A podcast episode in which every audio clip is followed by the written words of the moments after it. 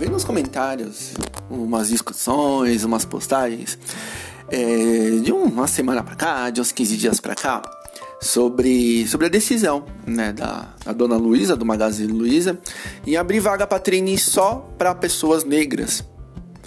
É, não sei, me provocou a estar tá falando um pouco disso nesse podcast. Por quê?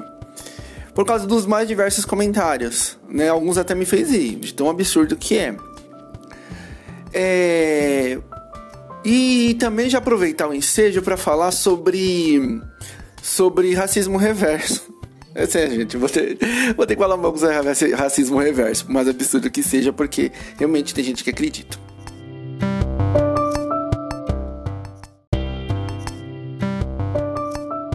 Pessoa, né, com a decisão do Magazine Luiza em abrir vagas somente para pessoas negras para vaga de trainee, né, da, do Magazine Luiza.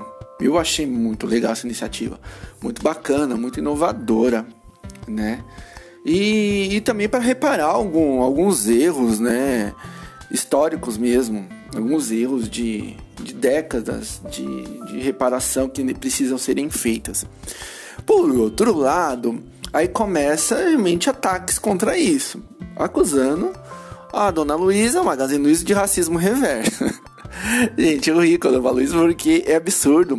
É impossível ser racismo reverso porque isso não existe. Sabe por quê? Você imagina um branco, uma pessoa branca de pele cara entrando numa loja e ser perseguido pelos seguranças. Muito raro isso acontecer.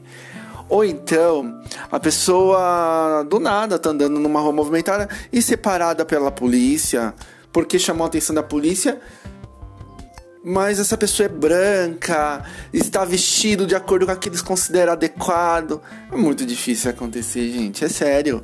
Eu sempre morei em periferia e eu nunca vi isso acontecer.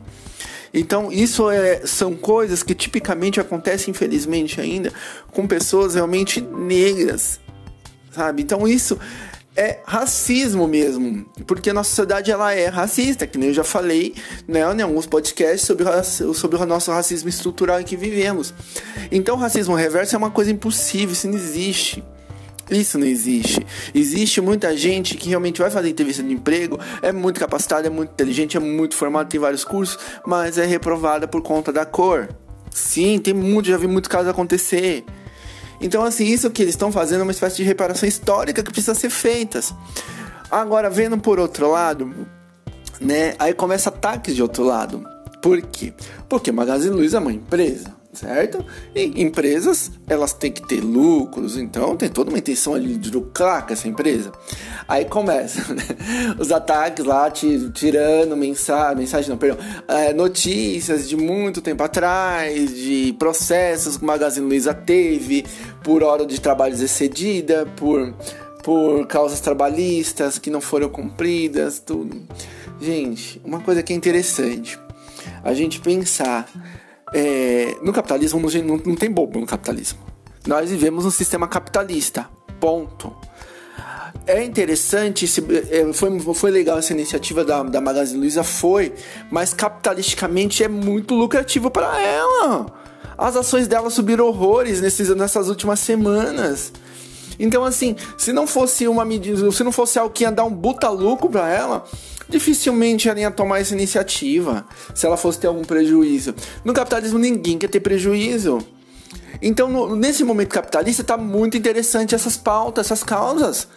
A Boticário, a Natura, a Avon com causas LGBTs, com chamadas de dia das mães com mulheres lésbicas, chamada dia dos pais com dois pais gay que cria criança. Gente, é lindo. É, é lindo essa, essa, esse reconhecimento meio que entre aspas, né? Mas é lindo tudo isso, tudo porque acaba naturalizando isso, as pessoas veem que é algo natural. Mas se não fosse é, lucrativo para eles, de maneira nenhuma eles iriam estar comprando essa causa, pode ter certeza. Ou seja, o que eu quero deixar claro com tudo isso é que assim, não sejamos bobos, não há bobo no capitalismo, não há bobo.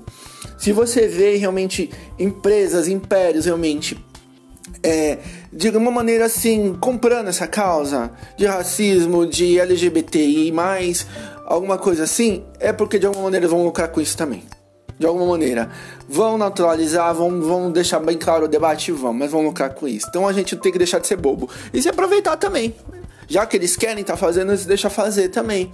Não deixa de ser algo bom, mas não, não podemos ser inocentes achando que eles não estão pensando em lucrar com isso. Porque estão. tá bom? Então é isso que eu queria deixar aí para hoje. Forte abraço, até a próxima.